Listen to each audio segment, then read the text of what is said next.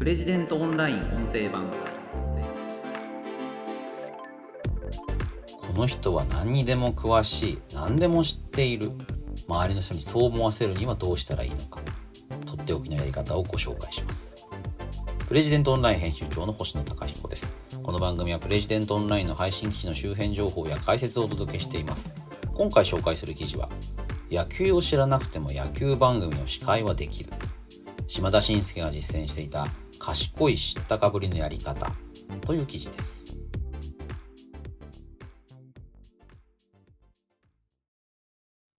えっと、こちらの記事は、後田良介さんの本、ミスを最大のチャンスに変えるリカバリーの技術。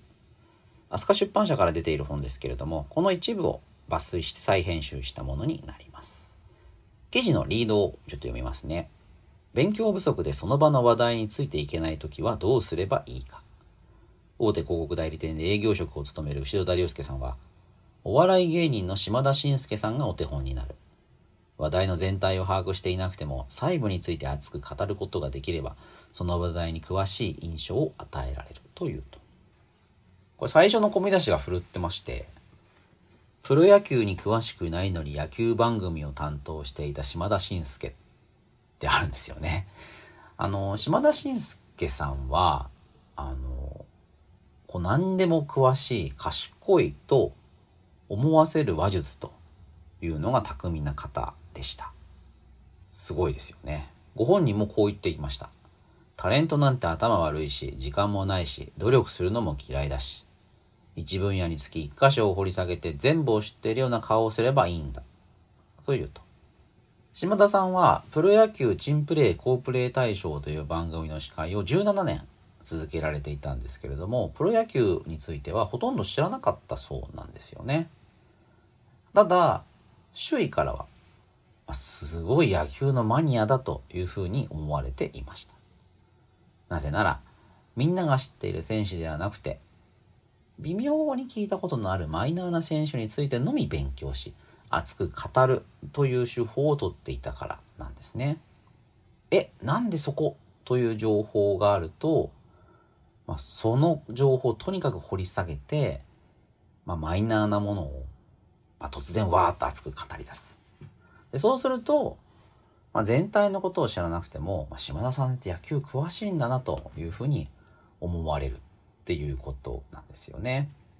あの、後ろ田さん、この島田さんの喋り方を、あの、ゲートっていう公式で整理されています。これがね、面白いんですよね。ゲート、ゴール、アクション、テクノロジー、エモーション。まあ、この4つなんですね。ゴールというのは相手の課題に貢献すること。アクションというのは自分の得意分野で相手の悩み解決に役立つ情報を伝えること。テクノロジーというのはそもそも相手が求めるゴールの根本を把握して自分が詳しい分野の中でゴールに貢献できる例え話や事例を別の事例の話になりますがなどと言って話すこと。もう一つ最後はエモーション。得意分野を語ったとしても、その事柄についての勉強不足は事実である。次までに〇〇についてもっと勉強しておきます。などと反省の姿勢を見せると。まあ、このゲートのうち最後のね、反省の姿勢を見せるっていうのは島田さんはやられてないことかなという気がしますけどもね。まあ、テクノロジー、まあ、これもね、別の事例の話になりますがっていうか枕言葉は使ってないですよね。まあでもここで重要なことは相手の課題に貢献する自分の持っている知識で相手の課題を解決するということですよね。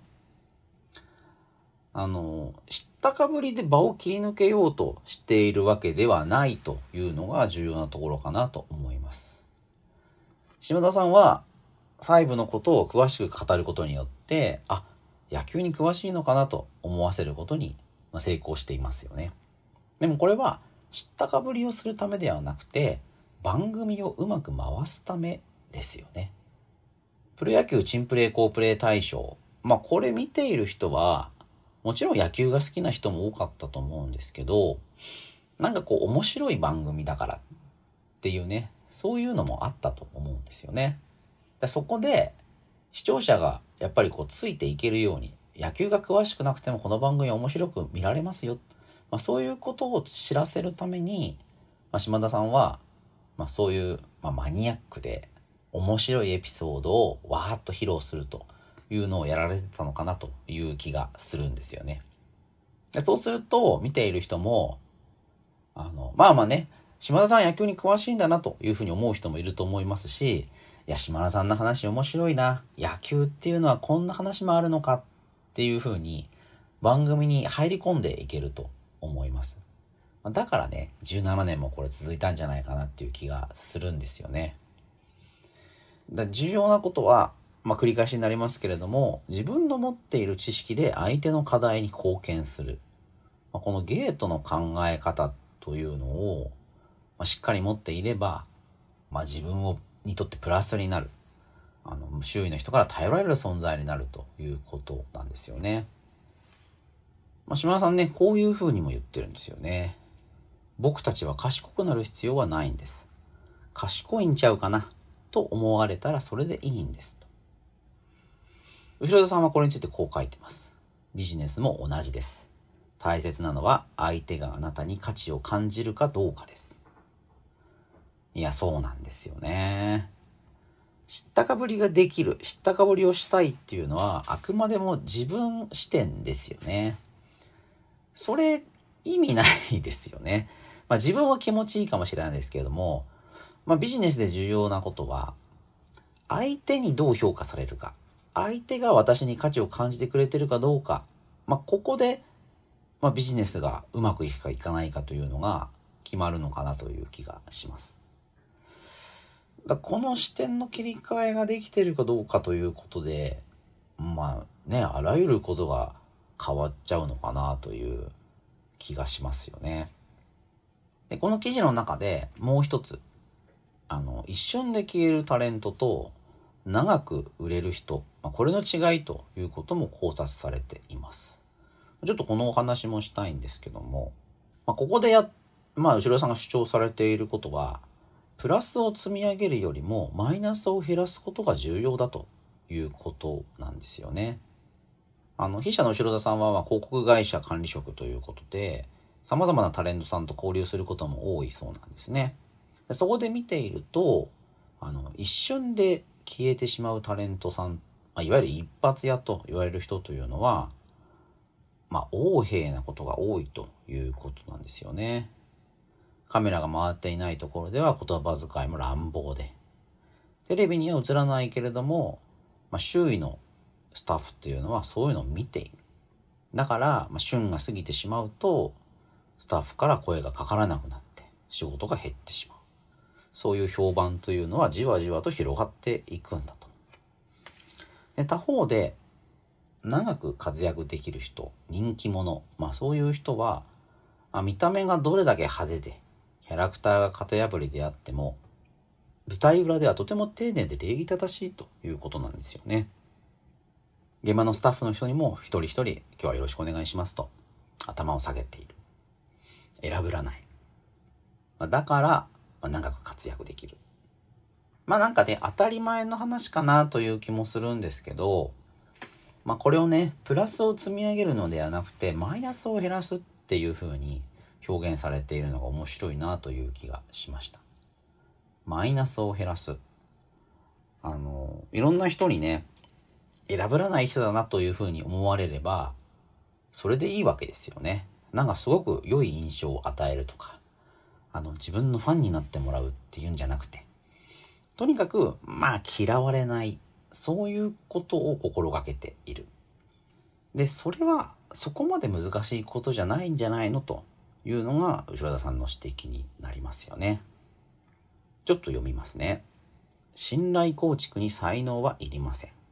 うさぎと亀の亀のように当たり前のことを一つずつ実践するだけで OK なのです。そうすることで気づけばとんでもないところまで誰でも到達できます。重要なのはうさぎのように自分の長所を過信して途中で手を抜かないこと。たった一度の手抜きでこれまで積み重ねた信頼を失う人が本当に多いのが世の中の現実です。人生はマラソンです。一瞬のスピードの速さも魅力的ですが、それが長く続かないのであれば意味がありません。当たり前のことを徹底し、マイナスを減らす。そして長く走り続ける。基本を徹底すれば誰でも大器晩成になれます。当たり前のことを当たり前にするだけで成功が約束されているのですから、やらない手はないですよね。いや、まあね、ほんとその通りですよね。な、一発屋っていう人はね、まあでもそ、その中でね、あの、一発屋で一回消えたと思っても、復活する方っていますよね。で、そういう人たちが、まあ、何を心がけているか。やっぱりこう、周りの人の信頼に応える。周りの周周りの人、周囲の人を大大切にする。まあ、これなんだろうなっていう気がしますよね。まあ、だから、こう、人生っていうのは、まあ、帳尻が合うようにできてるというかね。なんか、おごり高ぶり横兵で、人を人とも思わないような態度っていうのは、最終的に自分自身が周りの人にそう思われてしまう。そういうふうにあしらわれてしまう。そんなリスクがあるっていうことだろうなと思いますよね。あと、まあ、後ろさん、この記事の中で、失敗の直後というのが成長のチャンスなんだというふうに書かれています。まあ確かにね、失敗して、なぜ失敗したのかというのを考えて、じゃあどうすればよかったのかというのを突き詰めることによって大きな成長があるというのはまあ皆さんわかることなのかなという気がします。で、パナソニック創業者の松下幸之助さんのね、こんな言葉を紹介されてるんですよね。失敗の原因を素直に認識し、これは非常にいい経験だった、尊い経験になった、というところまで心を開く人は、後日進歩し成長する人だ。失敗の原因を素直に認識する。これはいい経験だったと心を開く。どうですかねやっぱこういうことがなかなかできないというかね、失敗してぐじぐじしてしまう。後悔ばかりして心を閉ざしてしまう。まあそう、まあ凡人というかね、まあ僕もそういうところがあるので、なかなか難しいなという気がするんですけども、まあ結局その時にね、あの、こう、失敗に素直になれなかったりとか、そうやってぐじぐじしてしまうというのは自分が大事だからですよね。人は仕事をするっていう上ではね、必ず周りの誰か他の人と関わり合いを持たなくちゃいけないわけですけれども、その時に、まあ、ぐじぐじしてても何にもならないですよね。周りの人はまあ私がぐじぐじしてることは求めてないっていうか、そんなの何のプラスにもならない。周りの人の課題、求めていることに応えるにはどうしたらいいのか。まあ、それはいち早く回復する元気を出すことだと思いますし、まあ、元気は出さなくてもいいので、あの、相手の期待に応えるというふうに心を切り替えるということが重要ですよね。まあなんかそういうこともね、この記事読むとわかるなという気がしますね。まあ、島田さんの、まあ、賢い知ったかぶりっていうやり方を最初にご紹介しましたけれども、まあ、これもね、やっぱりこう根本のゴールを確認して、まあ、そこに向かっていくということに尽きるのかなという気がします。皆さんのね、仕事のゴールっていうのはどこなのか、改めて考えていただけると何かのお役に立つかなという気がします。ということで今回は野球を知らなくても野球番組の司会はできる島田紳介が実践していた賢い知ったかぶりのやり方という記事を紹介しました。また次回お会いしましょう。プレジデントオンライン編集長の星野貴彦でした。